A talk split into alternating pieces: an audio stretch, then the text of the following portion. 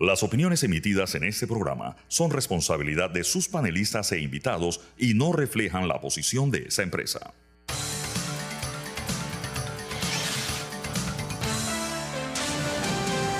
Mesa de Periodistas. Buenos días Panamá, bienvenidos a Mesa de Periodistas, el análisis profundo y diferente que los pone al día. Hoy en nuestra edición de jueves 16 de noviembre, les Alfonso Grimaldo de Nueva Nación. Pueden entrar a nuevanación.com a ver lo más reciente allí. Nos están escuchando desde TVN Radio. Nos pueden seguir aquí en arroba TVN Radio 965 en Twitter, en Instagram. Y les recuerdo que pueden revivir las fascinantes conversaciones que tenemos aquí en Mesa de Periodistas entrando a YouTube y Spotify y buscando Mesa de Periodistas. Hoy en el programa, el único tema de atención nacional, la paralización a nivel nacional decretado por varios grupos gremiales, entre ellos sindicales y magisteriales, parte de un proceso de cierre nacional que lleva ya más de 20 días.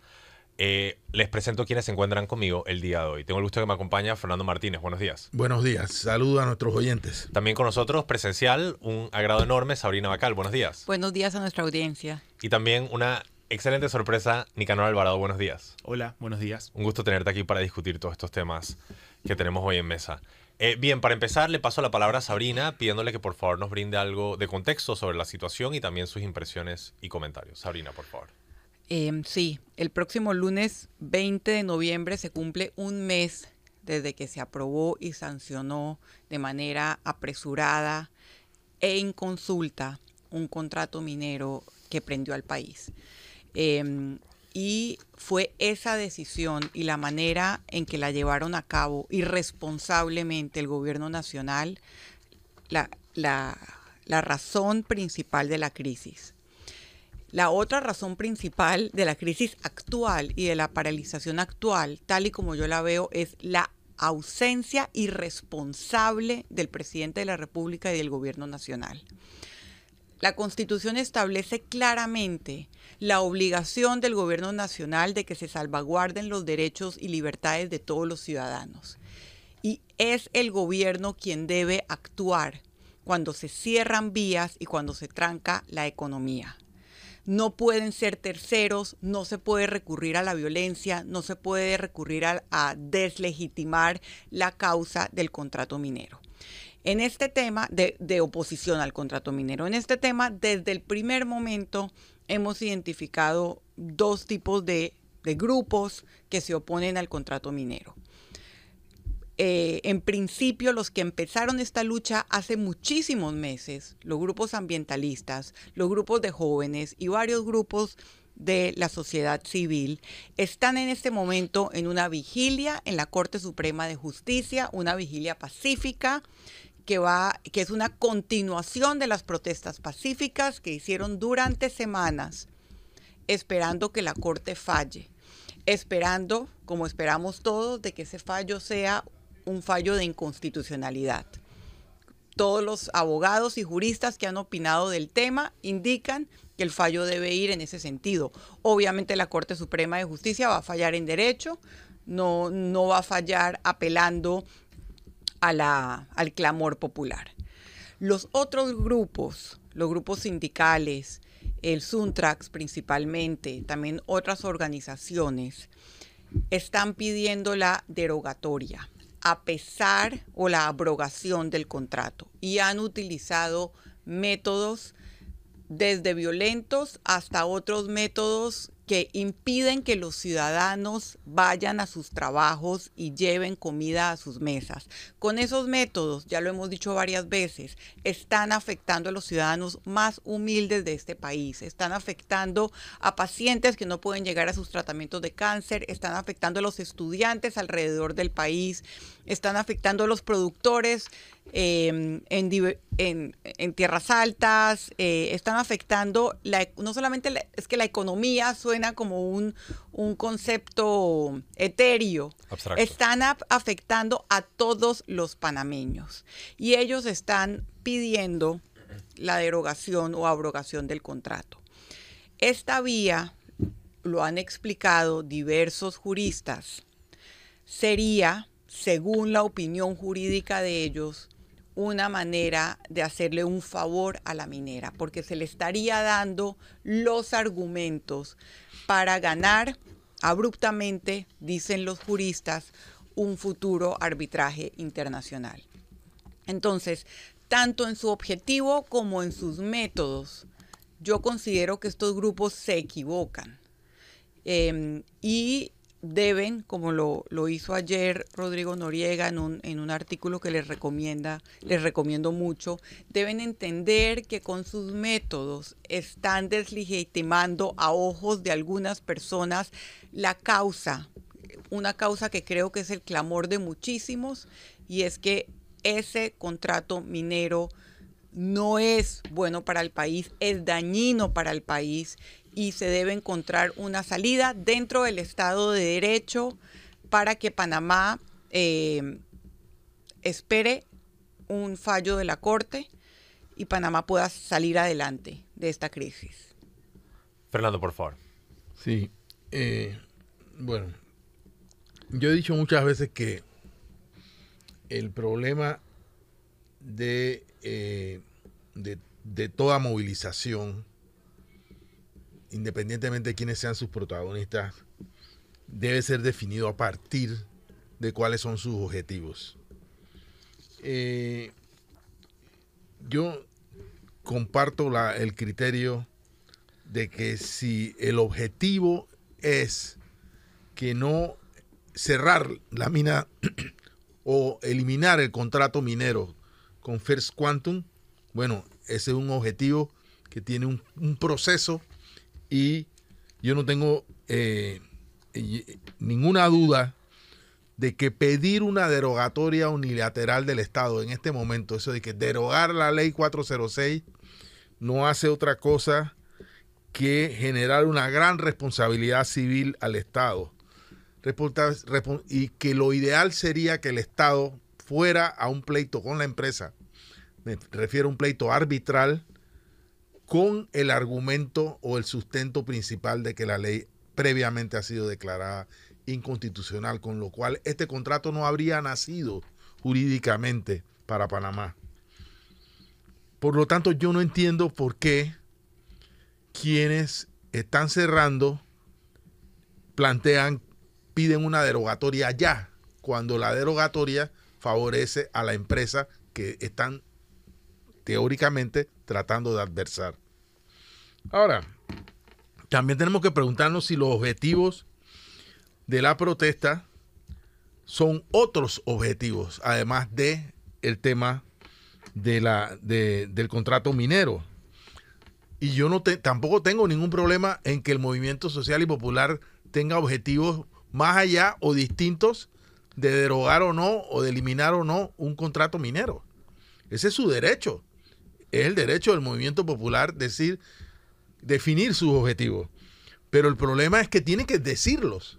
O sea, ellos nos tienen que, el movimiento popular nos tiene que decir, o quienes están cerrando las calles, nos tienen que decir, bueno, lo que pasa es que nosotros no queremos al gobierno. Nosotros queremos con este movimiento derrocar al gobierno. O no queremos esperar a las elecciones para tener otro gobierno. Bueno, entonces ese sería un objetivo y la sociedad tendrá que decidir si apoya o no un objetivo como ese.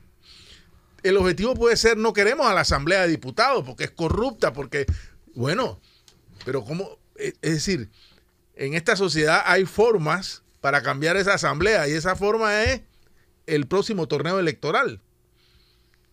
Pero eh, lo que no puede pasar es que se tengan objetivos y no sean planteados de forma directa a quienes supuestamente deben apoyar esos objetivos. Miren, pueden haber otros objetivos. No queremos una economía liberal.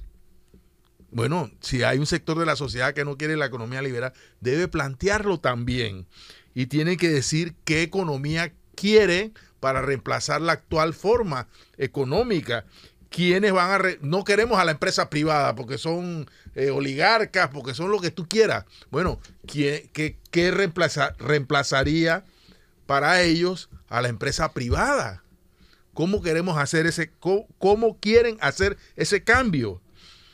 Eh, ¿Cómo se va a producir y generar la riqueza en una sociedad en la que no esté la empresa privada? Bueno, esos son los temas que habría que de discutir si esos fueran los objetivos no declarados de una protesta. Eh, y, y así nos podemos pasar la mañana entera hablando de objetivos no confesados. Porque es que todo el mundo está protestando porque no quiere el contrato minero, pero no está haciendo lo que debe hacer para que el contrato minero no exista. Ya se ha dicho, primero debe de ser declarada su inconstitucionalidad.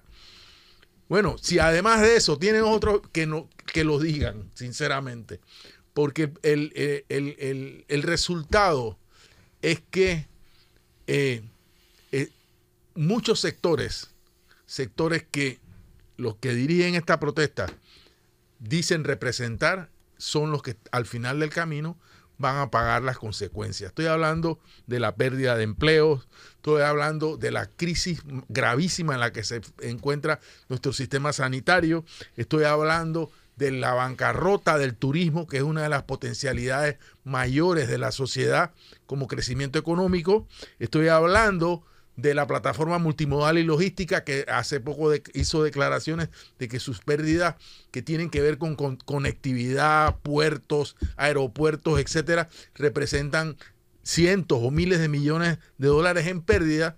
O sea, si la idea es quebrar nuestro, ¿dónde dejamos nuestro sistema educativo? O sea, si la idea es que nuestros estudiantes no alcancen o no encuentren en la educación una herramienta de superación y movilidad social, bueno, eh, eh, eh, o, o que la economía, los informales se queden sin empleo, todos esos son los temas que tendríamos que discutir.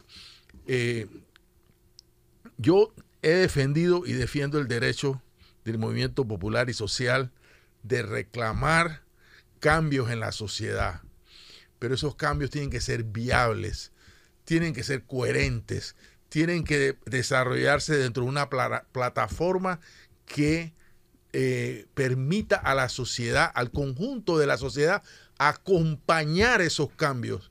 O sea, no pueden ser cambios de golpe de timón. O sea, esto no, no, no, no conducidos de una forma eh, disruptiva, por decirlo de alguna manera. Eh, insisto, que la sociedad discuta, y en esta sociedad no hay debate, comenzando por sus autoridades, tendré que decir que la ausencia de liderazgo en la, en la sociedad es uno de los procesos más, más, más notorios dentro de la complejidad que estamos viviendo eh, y que han dado o han conducido a una situación, lo que yo llamaría una especie de deriva anárquica. Nicanor, por favor. Sí. Quiero recapitular tres cosas. Algunas las ha tocado Fernando tangencialmente. Eh, cuando hablaba sobre eh, por qué el, el argumento de quienes hoy piden eh, la derogatoria y no esperar un fallo de la Corte Suprema de Justicia, veía en Instagram, después de algunos días sin tener la aplicación en mi teléfono, porque debo decir, a mí personalmente, bueno, esta crisis llegó un momento que me, me superó, Así que yo decidí desinstalar las redes sociales de mi teléfono para no tener que, eh, sobre todo el, el tema del asesinato doble enchame y todas estas situaciones que sí estaban como comprometiendo un poco mi salud emocional. Eh, la reinstalé y me encuentro con un post de una, cuenta que explicaba por qué desde la perspectiva de quienes se oponen, más bien de quienes piden la, por qué piden la derogatoria. Y lo que me quedó fue básicamente que el resumen es por una crisis de institucionalidad. O sea, los argumentos eran que no confían en la Corte Suprema de Justicia, que el fallo anterior demoró 20 años, que tampoco es garantía de que la opinión de los procuradores es garantía de que la Corte vaya a fallar de ese modo. Entonces yo creo que eh, dentro de la ecuación hay que anotar eso. O sea, tantas veces hemos hablado de, de, este problema y sin duda alguna que de algún modo u otro, además de todas las consideraciones que ya hemos hecho sobre la mesa, creo que algo debe estar abonando la crisis de institucionalidad. Lo que decía Fernando sobre los proyectos políticos viables, eh, a mí me parece clavísimo. Lo hemos visto un poco en, en nuestra región con, con, con, disrupciones políticas, o sea, que luego llegan al poder y se encuentran en esta paradoja que es muy es absolutamente diferente estar en oposición a sentarte a gestionar el país. Es decir, entonces si, si quieres cambios, además de que tienes que plantearlos, tienes que viabilizarlos. Exacto. Si no, si no es como hacer nada, o sea, vamos a entrar en otra deriva política. Y lo otro es que... O sería, como no me gusta el gobierno, entonces escojamos uno peor.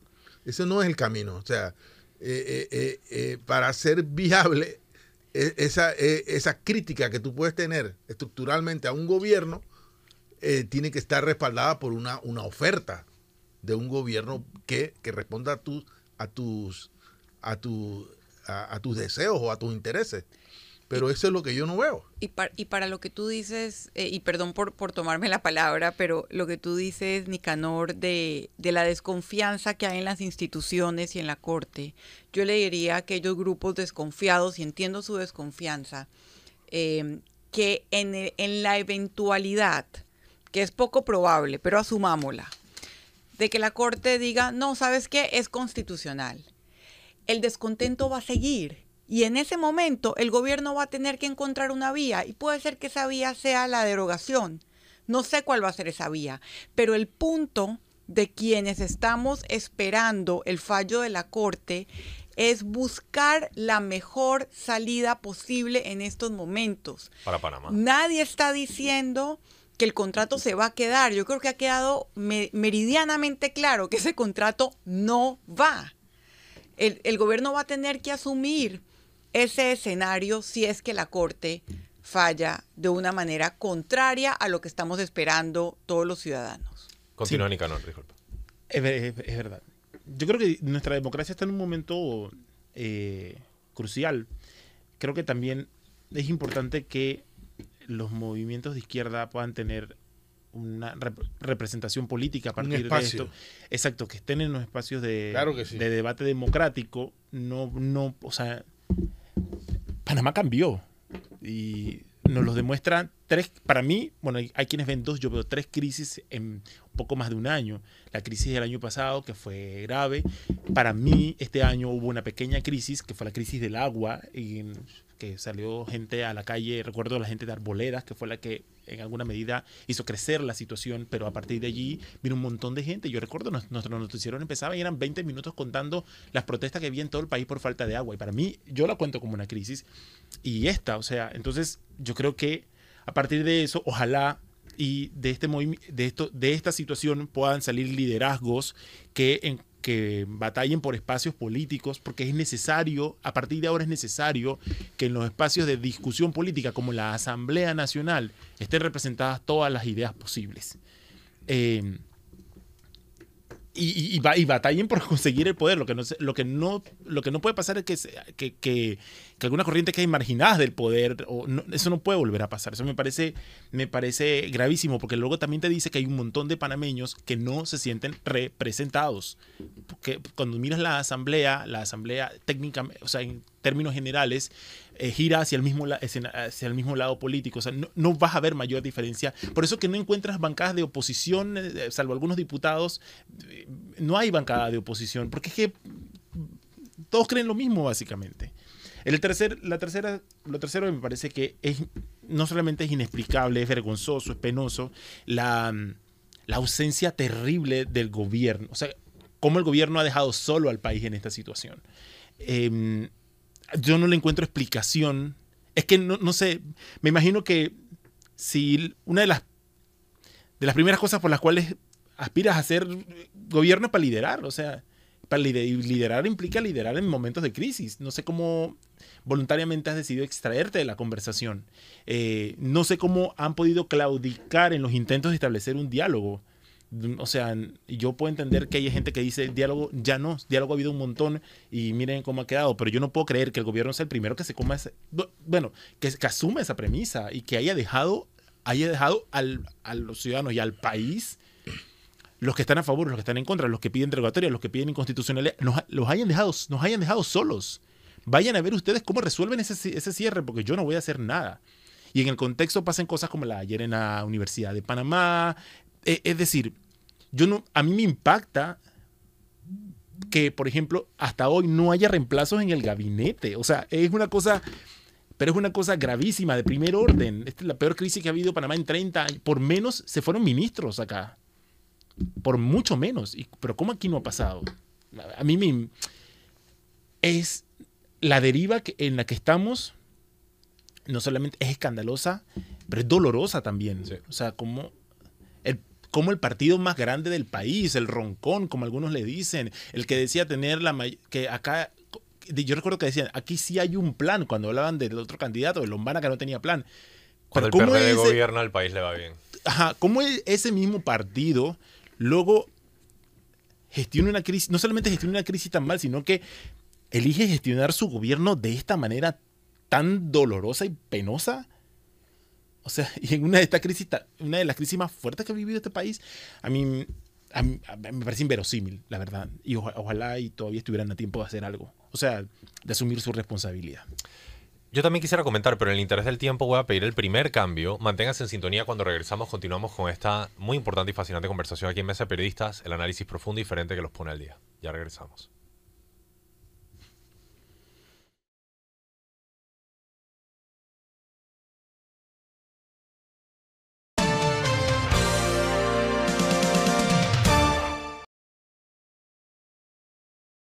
Análisis profundo y diferente que los pone al día. Les recuerdo brevemente, les Alfonso Grimaldo, me acompañan Fernando Martínez, Sabrina Bacal, Nicanor Alvarado y estamos evidentemente hablando sobre la situación que hoy acaece sobre el país. Eh, yo también quería aportar algunos comentarios a la discusión. Primero que todo quiero decir que estoy en contra, estoy en contra de la aprobación acelerada del contrato minero. Y pongo en manos del presidente Laurentino Cortizo, manos que firmaron y sancionaron esa ley, la responsabilidad de la presente inestabilidad nacional. El culpable central de todo esto que nos acaece hoy día es el presidente de la República, Laurentino Cortizo, además de los otros culpables incidentales que puedan existir. Las secuelas de esta inestabilidad que vivimos hoy día no serán baratas. Para mí, lo más grave en estos momentos es la pérdida de clases para los estudiantes, quienes ya, debido a la pandemia, verán salarios reducidos por el resto de sus vidas. El Fondo Monetario Internacional estima que los estudiantes panameños van a percibir salarios 10% menos de lo que podían esperar antes de la pandemia. Y con estos cierres solo se empeora la situación.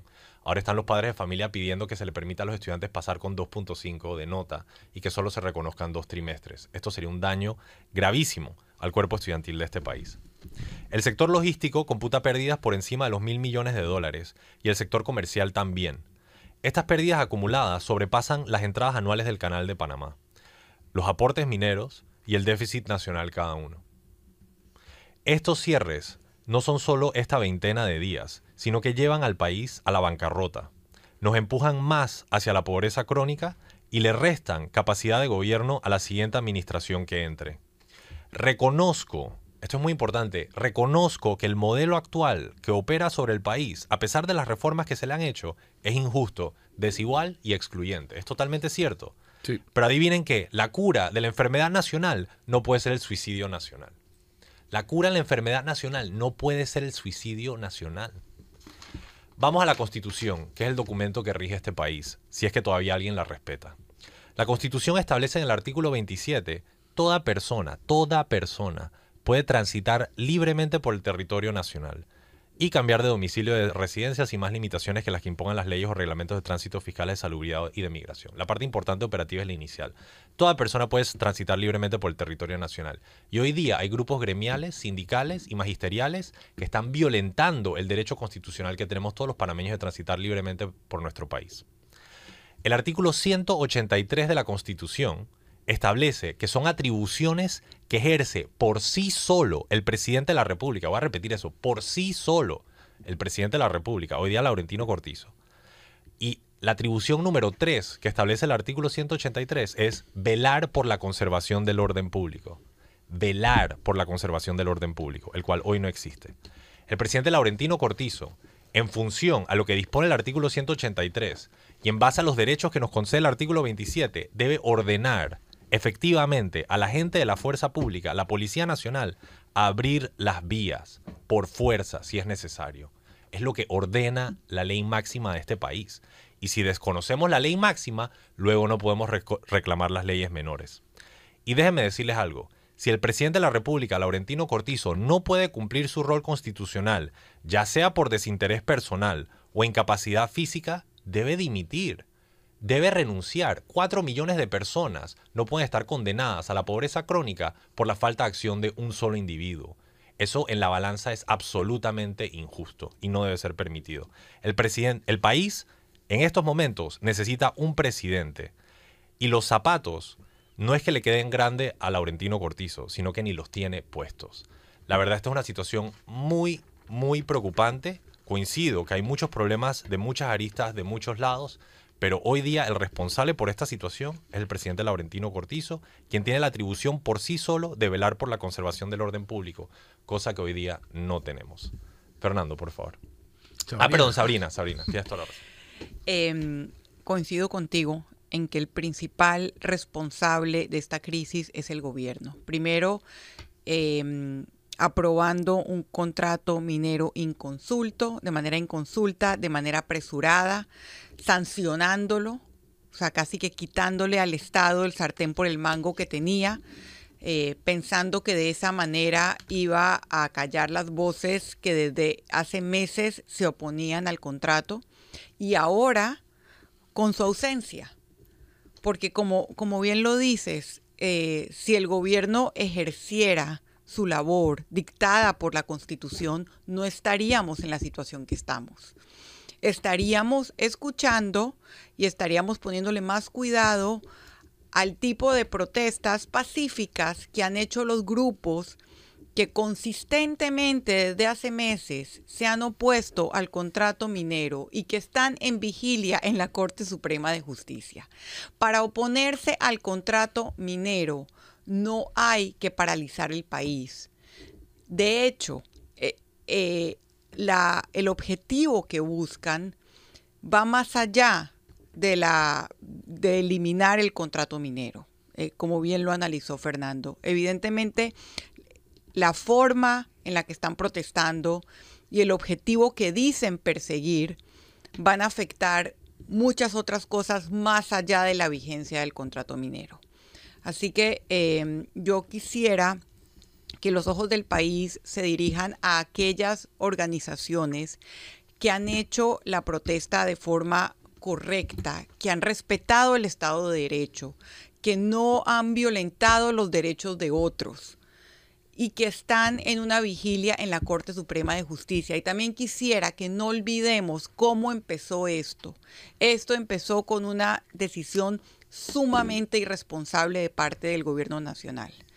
Una decisión que prendió al país y que en este momento em, sigue llevándolo al caos y a la anarquía precisamente por la ausencia de las autoridades. Fernando, por favor.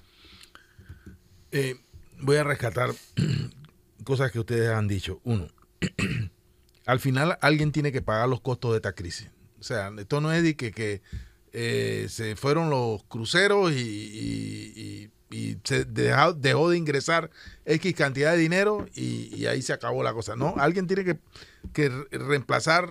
Eh, eh, ya he escuchado personas que, que dicen que aquí tendrá que haber una reforma fiscal, porque si perdemos la calificación de país, se encarecerá el crédito y la alternativa de balancear el presupuesto y los gastos del, los gastos del Estado por la vía del endeudamiento se va, a ser un problema.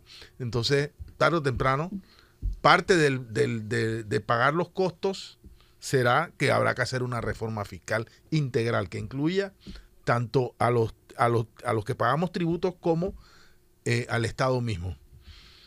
Eh, estoy de acuerdo con, con Alfonso cuando dice que nuestro modelo económico es injusto, nuestro modelo de crecimiento económico porque es un modelo de crecimiento económico que concentra la riqueza en pocas manos y que genera desigualdad. Pero, y estoy de acuerdo con eh, Nicanor cuando dice que la izquierda tiene que tener un, tiene, tiene todo el derecho del mundo a proponer el modelo de crecimiento si fuera el caso, o, o, a sustentar sus propuestas en la sociedad y, a ganarse un espacio en ella. Tendrá que decidir cómo lo hace.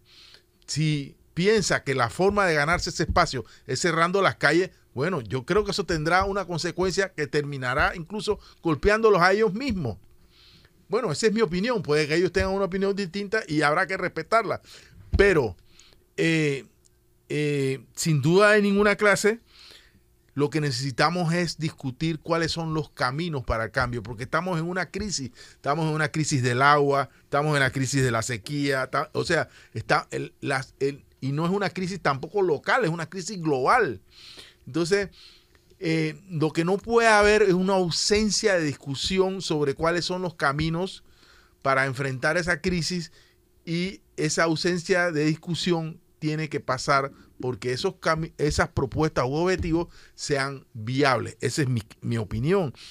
Aquí se han, en este programa se ha hablado mucho de, bueno, parte de ese camino pasa por una reforma constitucional, parte de ese camino pasa por una reforma del Estado, por podar el, presidencialismo exacerbado que caracteriza a nuestro sistema político, por reformar el sistema electoral, acabar con las donaciones privadas, parar eh, la, penetración del narcotráfico en la política, el clientelismo, eliminar la reelección. Eh, en fin, hay un conjunto de cambios que esta sociedad requeriría, no, no estos que yo esté mencionando, porque yo lo esté mencionando yo, sino los que cualquiera quiera proponer y que sean viables. Esa es la discusión que hay que hacer. Sí, yo estoy de acuerdo con que no podemos conformarnos con el país que tenemos, con un país donde, aquí lo hemos dicho muchas veces, un presidente se puede dar el lujo de no decir nada, estar al frente del timón y no, decir, no, no decirle a quienes vamos en el barco para, para dónde vamos, porque ese es un poco lo que está pasando. O sea, estamos todos trepados en el barco y el que está en el timón no nos dice vamos para allá o vamos para acá o esto es lo que vamos a hacer para capear la tempestad en o la que estamos. aún, soltó el timón. O sea, estamos soltó el timón. Estamos en medio de una tempestad. Y entonces miramos hacia, hacia eh, el, sitio donde va el capitán y no, y no, y no, no, vemos, no, no vemos ninguna señal. Entonces, e, esa es la realidad del momento. Eh, sin, ninguna duda. Ese, eh, y es hacia allá, o sea, es a donde nos, insisto, el movimiento popular no puede mirar nada más una consigna derogatoria de, la ley 406. Eso sería un movimiento sin una, sin una visión de mediano y largo plazo. Incluso si tuviera sentido la derogatoria, sería una visión. Sí hay que mirar lo que viene después, lo que sigue.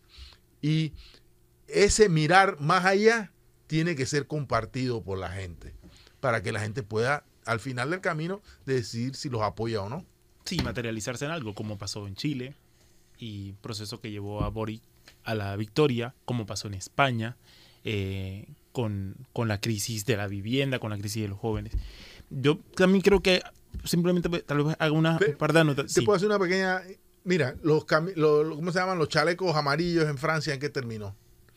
La revuelta de Boric terminó en la reforma constitucional antipinochetista, no, no terminó. No fue aprobada. Eh, las revueltas en Colombia pusieron a Petro, probablemente ayudaron que Petro llegara al poder, pero no, o sea, eh, eh, que eso mismo que tú estás diciendo, o sea, pudieron estas revueltas conducir a los cambios que la sociedad chilena, colombiana, española, francesa, que la sociedad necesita. O sea, esa es una pregunta que nos tenemos que hacer.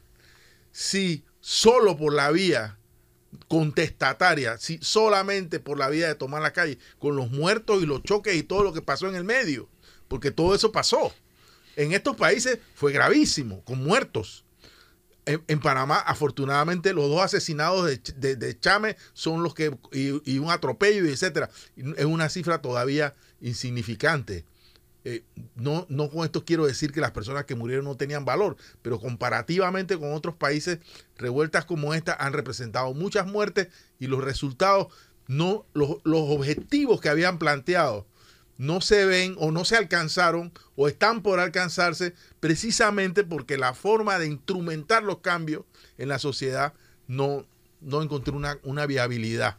Disculpa que te haya interrumpido. No, no, Sabrina quería decir algo.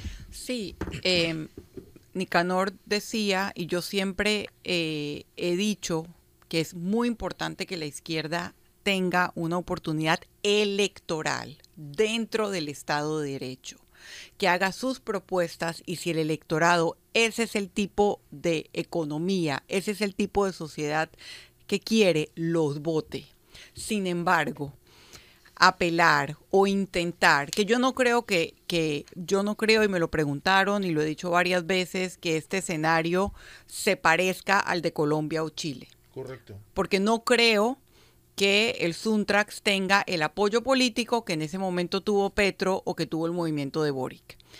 Pero aún si lo tuviera, me parece que no es la forma. Tú no puedes alterar el Estado de Derecho, la paz social, El orden para, público. el orden público para llegar al poder.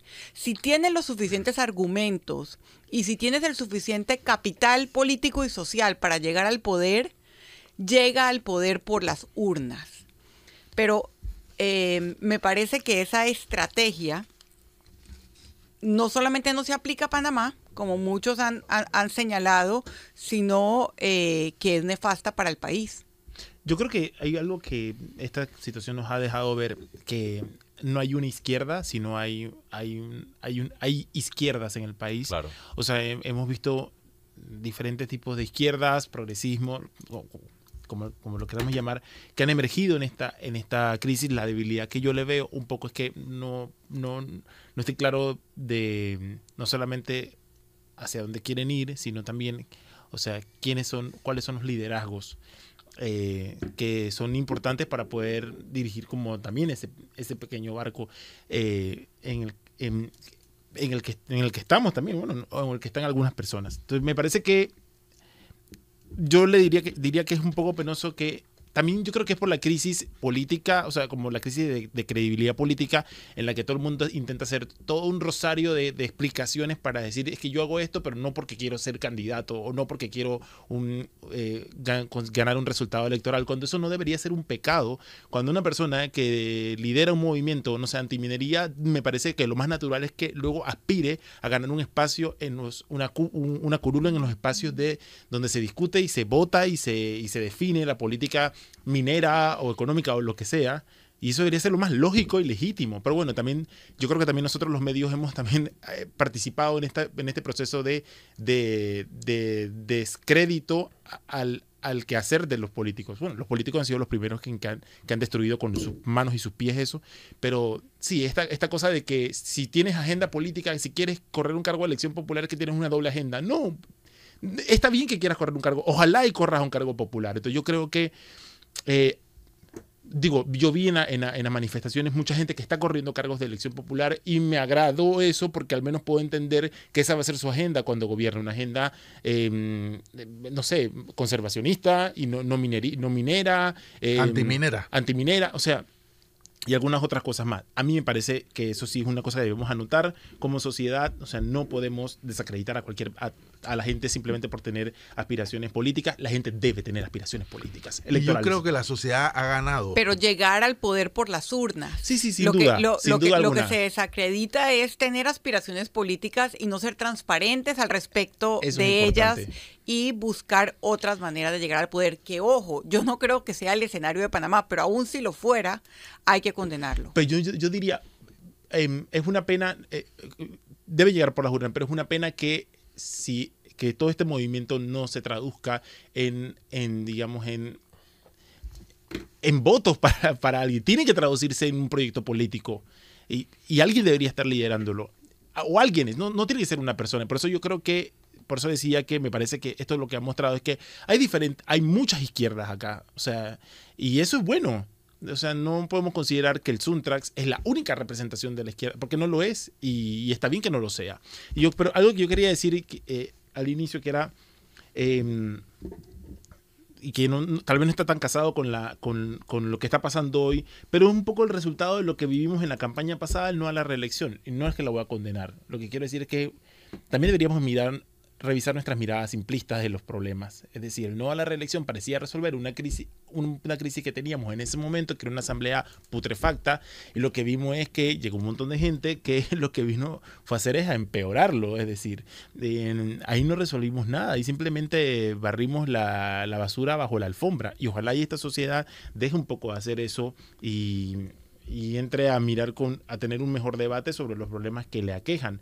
Eh, que me parece crucial para resolver los problemas del país. Si no, vamos a estar simplemente pateándolos. Fernando, por favor.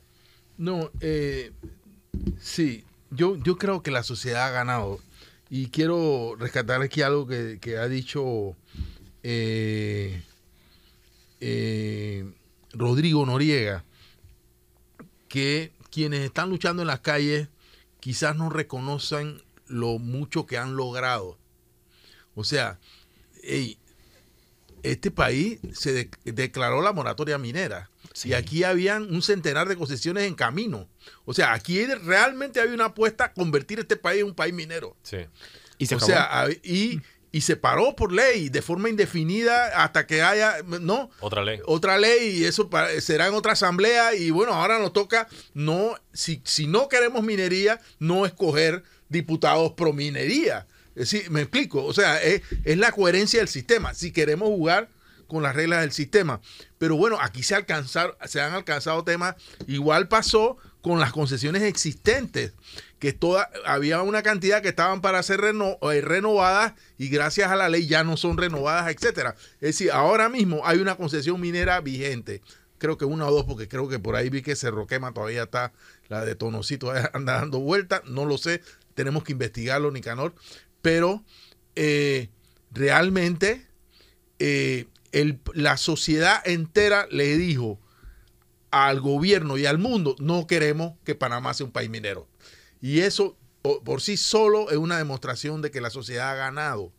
Ha ganado en esta coyuntura. También ha ganado que los jóvenes, principalmente ellos, que la comunidad científica, que un montón de gente ha reconocido su propia fuerza, su propia capacidad de contestar a lo que hacen sus diputados, a lo que hace su gobierno, a criticar en las calles lo que está mal y decírselos en su cara. Yo creo que eso es muy importante. Eh, Bueno, en, en la asamblea, los días posteriores al, al- al movimiento, lo que se hablaba era el miedo de los diputados y que era real. Tenían pánico. sí, pero bueno, bueno, hay que ese miedo hay que traducirlo ahora electoralmente. Es clavísimo. Ahora, bueno, dale, termina. Sí, yo, yo tenía termina. una pregunta. Es que, no sé, como de- voy, a- voy al inicio de esta historia. ¿Cómo, o sea, el gobierno no midió? O sea, cuando vas a tomar la decisión de impulsar de la manera en la que la- lo impulsaron, además, yo recuerdo estar. Yo recuerdo Claramente que estaba- subestimaron, a la, a la- su- subestimaron a su propio pueblo. Yo recuerdo que el día en que se empezó el primer debate en la Comisión de Comercio de, de esta segunda vuelta de- de- del, del contrato minero, el ministro de Comercio e Industria tuvo una reunión con los gremios empresariales en el CONEP. Y cuando sale en, con, en el ejercicio con los periodistas, le preguntábamos sobre si iba a haber o no consulta ciudadana y él dijo, esto, y ya esto se este es el, el contrato más consultado de la historia de la República. Lo dijo con una, em, con una vehemencia de que lo tenía, o sea, se lo había creído. Pero a mí me impacta que cómo pasamos de cómo pasar cómo el gobierno pasó de eso a esto, o sea, ellos no- pero si ya había encuestas que decían que el, panameño eh, estaba en contra de la minería y en contra del contrato. Sí, sí, yo entiendo que la preocupación del Estoy dinero, haciendo el para los que no nos pueden ver, estoy haciendo el símbolo del dinero con la mano. yo lo entiendo, pero oye, si tanto pánico le tienen a la opinión pública, una encuesta les habría revelado que por más que quisieran mm, ganar dinero, O financiar su, O financiar su lo que fuera- Se divulgó una, empresa, una encuesta antes. Pero, pero Dios mío, ¿pero dónde estuvieron sus mecanismos? Es que no, no tienen quien les asesore. Pues, ¿Dónde, dónde están, su comple- mecanismo de- están completamente aislados de la realidad. Bueno, y yo creo, si tú me permites, Sabrina, que esto también vincula a otros fenómenos que están sucediendo eh, dentro del país, como por ejemplo una editorial que salió recientemente publicada en un periódico que no va a mencionar, que revela un tipo de actitud sobre la forma en la que piensan las personas que no, Discriminatorio. que en la, ajá, la forma en la que piensan quienes nos gobiernan.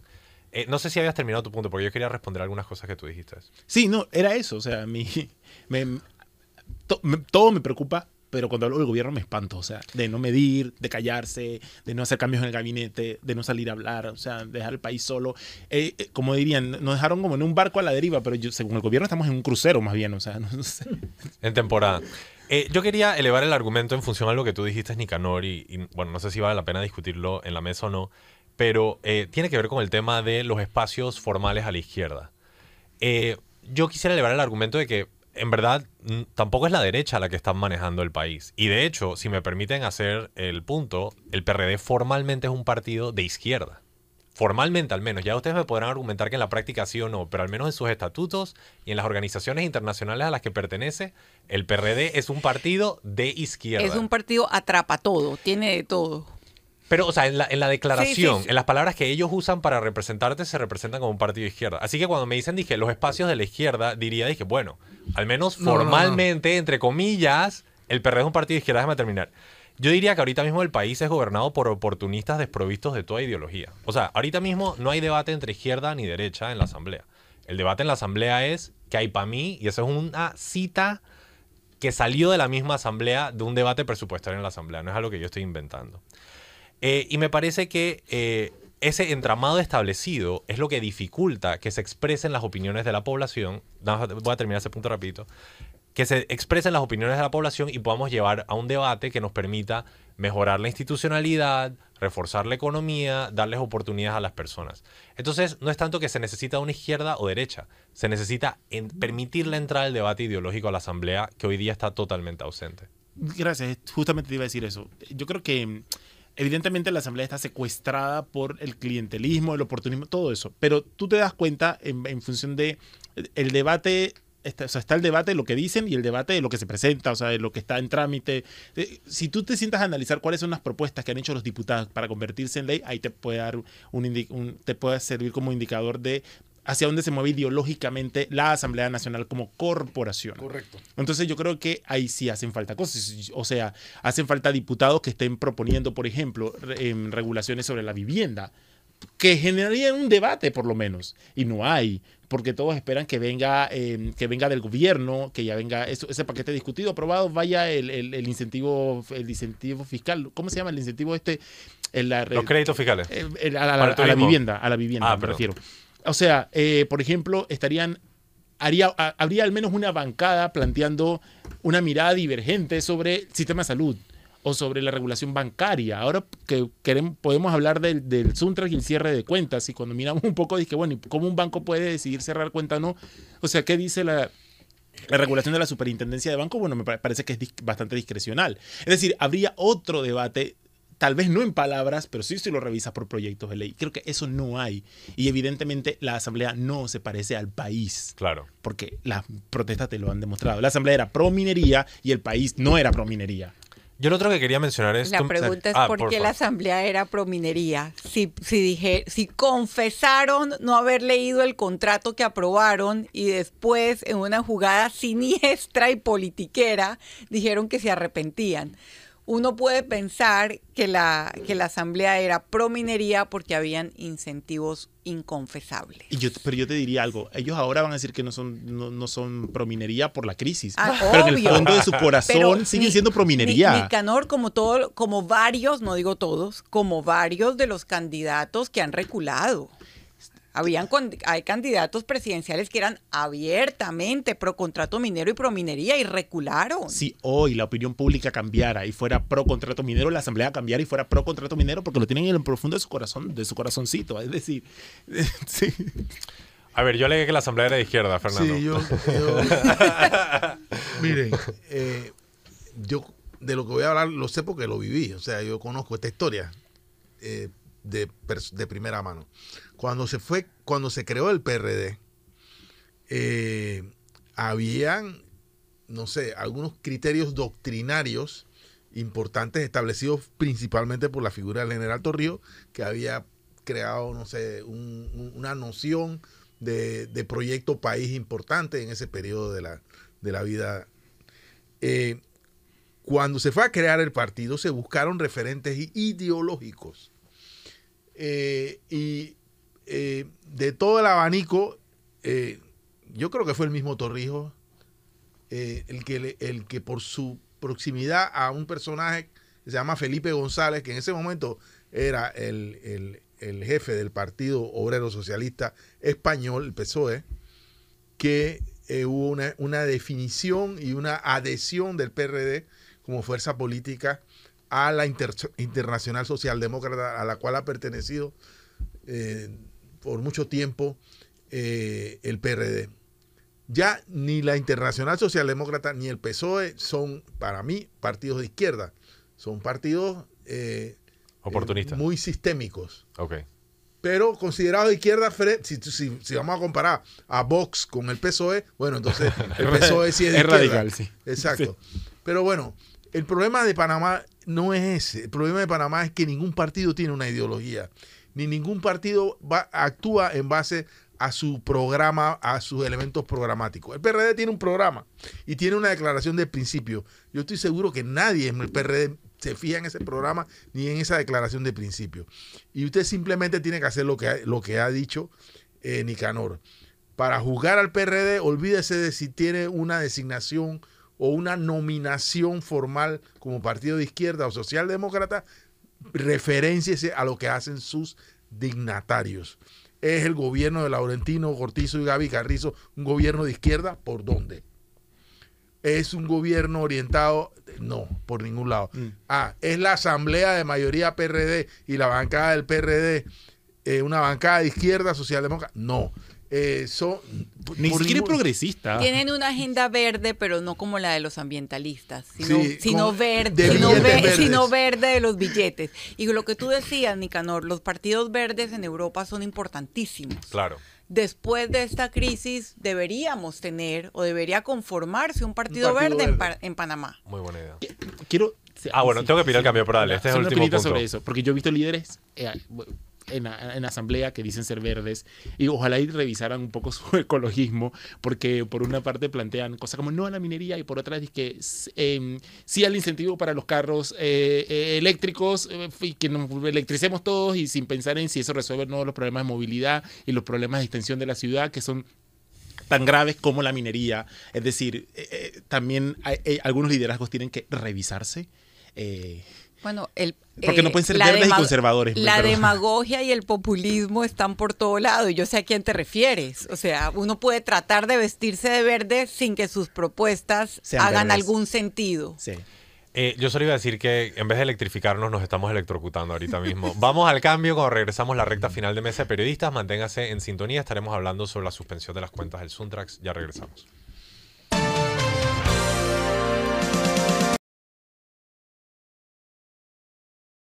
Y estamos de regreso ya en la recta final de Mesa de Periodistas, el análisis profundo y diferente que los pone al día. Brevemente les recuerdo, les Alfonso Grimaldo de Nueva Nación, me acompañan Fernando Martínez, Sabrina Bacal y Nicanor Alvarado. Sabrina, te pasaré la palabra a ti, si no tienes problema con eso, para empezar a hablar sobre este tema de la suspensión de cuentas. Yo sé que muchos tenemos que decir, pero tú también tenías comentarios que querías aportar. Bueno, en este momento de crisis nacional, de falta de liderazgo, yo he apelado varias veces al respeto al Estado de Derecho. Parte de ese respeto tiene que ver, pienso yo, sobre todo porque se trata del movimiento que está cerrando calles, con que el gobierno, la UAF, muestre las evidencias de la supuesta financiación que está recibiendo Suntrax, que susten- sustentarían legalmente, según el gobierno, según quienes están tratando de justificarlos, eh, el cierre de cuentas. Si no hay tal justificación, eh, me parece una arbitra- arbitrariedad eh, que, y un pésimo precedente. Fernando. Sí. eh, a ver, he escuchado que esto fue una decisión del banco, no, no de la UAF. Eh, más bien creo que vi hoy en, en un diario el, eh, las declaraciones del responsable de la UAF señalando que no era una decisión de ellos. Eh, a ver, si el Suntrack o cualquier otro sindicato tiene dineros, que por cierto, la ley los obliga a tener ese, esos dineros en bancos de la localidad, o sea, no pueden tenerlo en una caja fuerte o en, el debajo del colchón de, de Saúl o cosas por el estilo. Tienen que estar en un... Y, y, hace sentido que estén en un banco porque un banco tiene eh, debida diligencia, tiene un conjunto de medidas para eh, sanear o mantener en la sanidad eh, la forma en que se, se mueven los recursos. Si un, un sindicato tiene dinero en un banco porque la ley los obliga a tener ese dinero de esa manera, impedir en medio de una crisis como esta, ¿no? que tengan acceso a ese recurso, pareciera ser demostrar la intención de que quieren asfixiar económicamente al sindicato eh, en una coyuntura en la cual muy probablemente el sindicato tenga que echar mano de esos recursos. O sea, hay una intención no necesariamente eh, basada en, en un mal manejo. Y si la hay, si el gobierno tiene las pruebas de que el Suntra ha estado haciendo algo que esté fuera de la normativa que manejan los bancos en, eh, tendría entonces que, yo, en mi opinión es que tendría que mostrar las pruebas de que esto es así. Porque de lo contrario, va- el- no nos va a quedar otra alternativa que pensar que se trata de una acción destinada a eh, impedir que un sindicato tenga acceso a los recursos que son de ellos, o sea, son de su propiedad. Y nadie, nadie tendría, la, eh, digamos, la autoridad o, o tendría por qué eh, impedir que hicieran uso de sus recursos. Nicanor, por favor. Ojalá se sal- salieran a dar las explicaciones porque si no eh, sería como agre- primer- sería penoso que, que el gobierno al final eh, le agregara fuego, o sea, gasolina a un incendio que está en curso y que está afectando al país. O sea, ojalá y salieran a dar las explicaciones porque no tiene ningún sentido que, que ocurra esto en un contexto como este. Y algo que yo comentaba fuera del aire es que esto demuestra que hay una atención institucional al tema.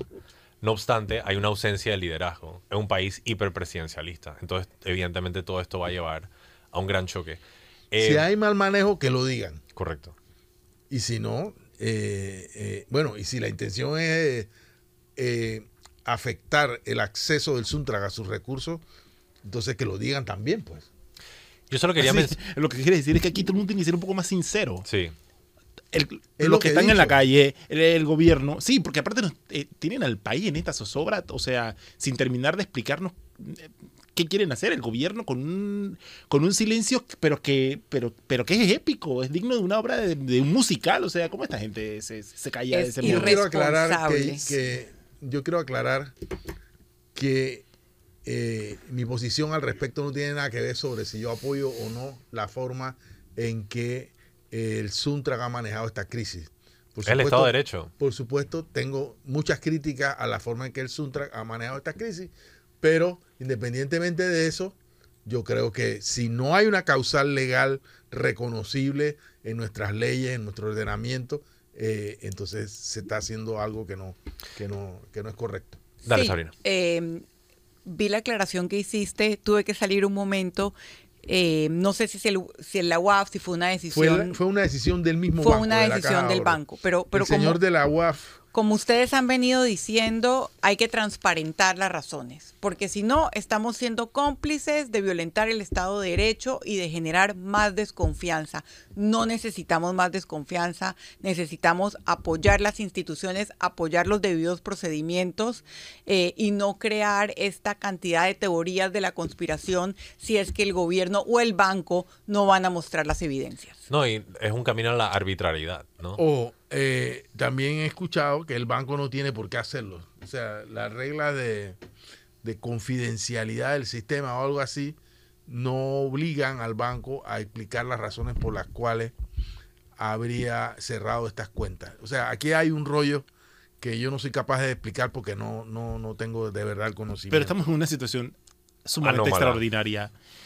Es decir, yo creo que los liderazgos tienen que conducir a la sensatez. O sea, no podemos ni que tener dos caminos, la sensatez y el barranco, y elegir consistentemente, sistemáticamente, siempre El ir al barranco, barranco. claro. O sea, Dios mío, pero aparte yo quisiera, ojalá y habláramos de la salud emocional de los y las paname- panameñas en esta, y de quienes viven en esta Bueno, república tenemos un momento, en hazlo, esta situación. O sea, es que to- yo digo, le, le comentaba, yo me fui de vacaciones, estoy regresando hoy y, y apenas pude, que fue el asesinato de los dos docentes, o sea, de la manera tan despiadada como ocurrió, yo decidí, yo dejé de ver noticieros y dejé, decidí desconectarme de las redes sociales y me pareció doloroso, pero es que es un, o sea, estamos bajo una presión emocional realmente terrible. Entonces no puede ser que cada día uno maneja con una noticia peor que la del, día anterior, o sea, y que consistentemente elija abrir la puerta del barranco, inexplicablemente además. No, y a mí lo que me parece súper importante es la colectivización del problema de la salud mental. Es decir, muchas personas internalizan individualmente el problema de salud mental. Dicen, debo ser que yo estoy fallando, debo ser que yo tengo problemas, debo ser que yo no estoy pudiendo con la situación.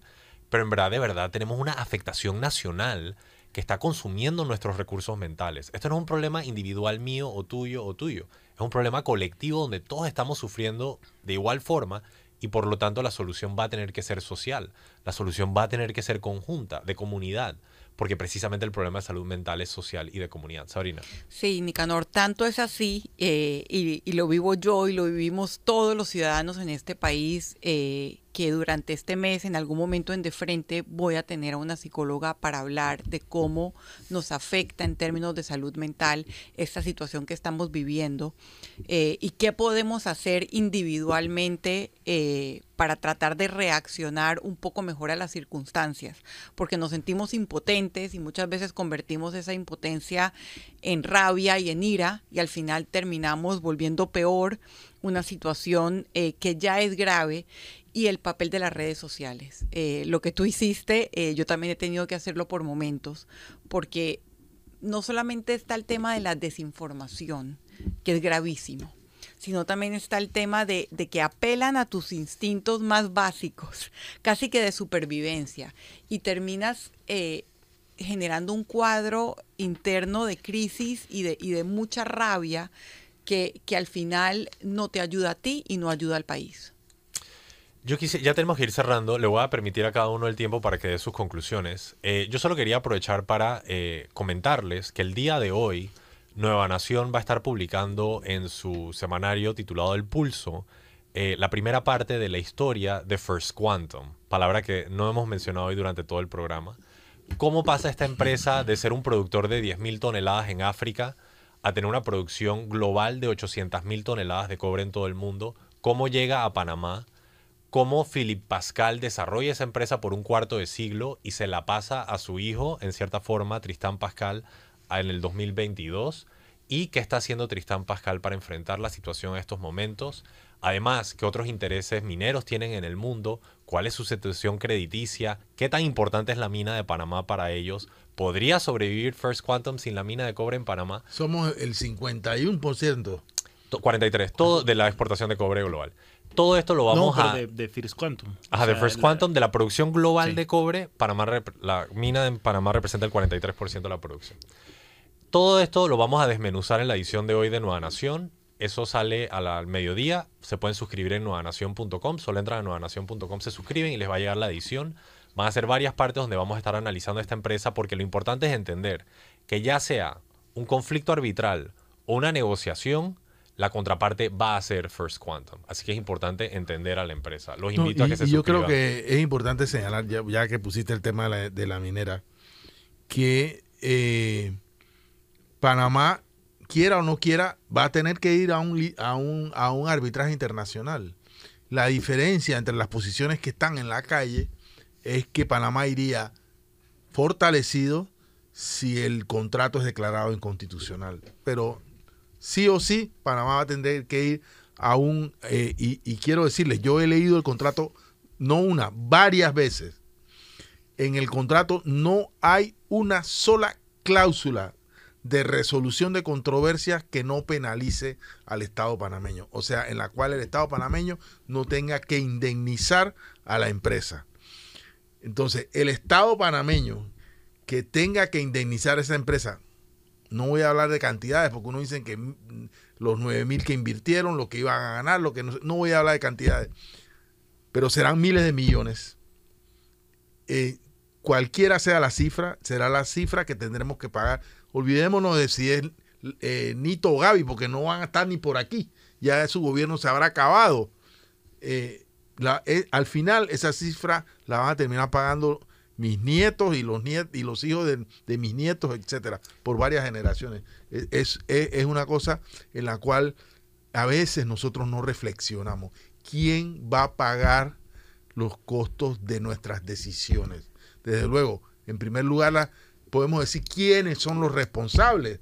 Podemos decir que fue Nito, que fue el que el, los que aprobaron a tambor batiente el contrato. Sí, los responsables sabemos quiénes son.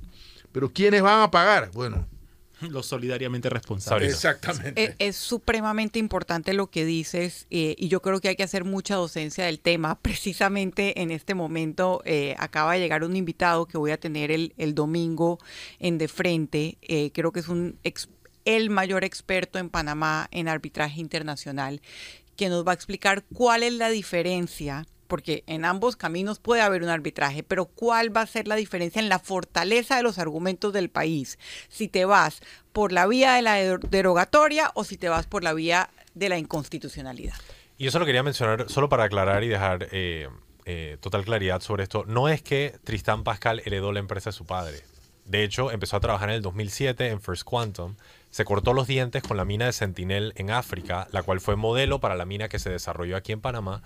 Y luego, posteriormente, con la salida de Philippe Pascal de la dirigencia de la empresa, eh, la junta directiva consideró que era la persona correcta para asumir el cargo. Todos estos son detalles de una empresa con la que nos vamos a tener que sentar en la mesa, ya sea de conflicto o de negociación, y por lo tanto es importante, es menester para el país saber de qué va quiero decir una cosa que ojalá nos queden las lecciones aprendidas. Es decir, que el Estado panameño no vuelva a suscribir un contrato con estas condiciones como lo hemos suscrito con, Panamá, decir Panamá Ports, pero también iba hacia allá. bueno, es que quería ir hacia allá. Quería ir hacia allá también. para, para tu que subconsciente está mandando un mensaje. Es que quiero decir una cosa que la tengo aquí atrapada. Porque esto es Panamá Ports 2.0. Eh, recordemos que hoy hay diputados. Espérate, que Nicanor se quiere soltar algo del corazón. aquí hoy hay diputados antimineros que eran los defensores a capa y espada del contrato de Panama Ports. Y yo, no, a mí no, se me va a olvidar.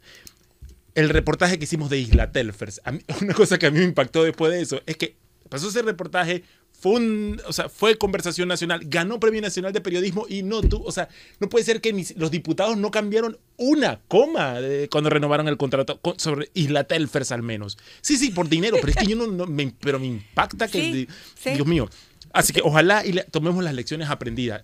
una de las creo que lo dijo el doctor Ritter después del 20 de octubre. sí. No aprenden ninguna lección. creo que lo dijo el doctor Ritter después del 20 de octubre. Traicionaron al país y espero que sus hijos y nietos se sientan avergonzados del gobierno y los diputados que aprobaron ese contrato. Perdón, Nicanor, por haberme por haberme metido en, tu, está bien, está bien. Y eso quiere ser un gol, eh, bueno, como hablaste de Nueva Nación, eh, durante esta, este tiempo fuera, eh, he aprovechado como para drenar por otros, por otros lados. les recomiendo que puedan ver un, un, podcast que grabamos con Radio Ambulante, Excelente. el Hilo Podcast, que hacemos una mirada sobre él en como treinta y tantos de minutos sobre la crisis de Panamá, la crisis que estábamos viviendo. Entonces, pues, también fue como un ejercicio de poder como sacar esto que uno tiene como en el corazón, ¿no? Sobre la... Y felicidades, Radio Ambulante es una marca ampliamente reconocida y de mucha calidad. Sí. Y bueno, y en Monga Bay, que también hemos publicado un artículo que está en Concolón también, que pueden revisar sobre... Eh, para entender esta para entender el conflicto minero. Puntualmente. Tempus Fugit, se nos ha acabado el tiempo. Igual me gustaría darles 20 segundos a cada uno para que cierren. Eh, y ya con eso acabamos. Fernando. Mis 20 segundos son los siguientes. Yo no sé cuántas veces en este mismo programa nosotros dijimos que ese contrato era totalmente lesivo a los intereses nacionales. Pero tengo que discrepar un poquito con Nicanor. Quienes negociaron ese contrato, el de Panamá Port, el de Telfer, el de Cerro Quema, eh, eh, no. ojo, no solo en este gobierno, o sea, las 100 concesiones, busquemos en qué gobierno se hicieron. Y, o sea, la tradición de negociar contratos a favor de las empresas y en contra de la nación panameña es una tradición nacional de nuestra clase política. Deberíamos dedicarle un día de noviembre. Eh, es, es, es una tradición basada en gobiernos, en plural, que les interesa nada más el, su pecunio. Sabrina, tus conclusiones finales. Wow, me he quedado con eso, Nando. Me ha gustado mucho. Mi conclusión tendría que ser em, un llamado a la calma. Eh, un poco lo que, lo que Nicanor decía, estamos viviendo momentos en que se está afectando la paz social, en que muchos nos sentimos impotentes. Vamos a respirar, vamos a recordarnos quiénes son los responsables, vamos a exigirle al gobierno nacional que dé la cara, que cumpla con la Constitución y con sus deberes. Eh, y vamos a recordar que hay una amplia mayoría que se ha opuesto al contrato minero y que hay una manera pacífica de protestar y otra manera que demuestra otras agendas. Nicanor. Solo quería decir como 16 de noviembre, Día Nacional de Negociar Contratos en contra del Estado panameño.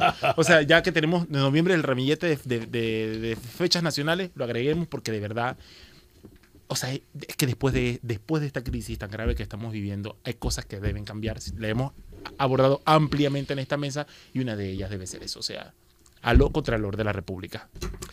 Bueno, con esto llegamos al cierre del programa. Espero que les haya sido útil e informativo. Les recuerdo, eh, bueno, muchas gracias a Nicanor Alvarado. Gracias por la invitación.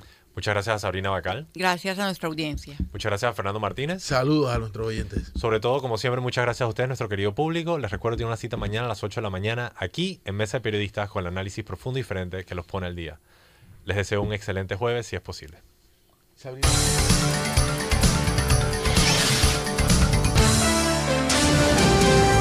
Mesa de Periodistas.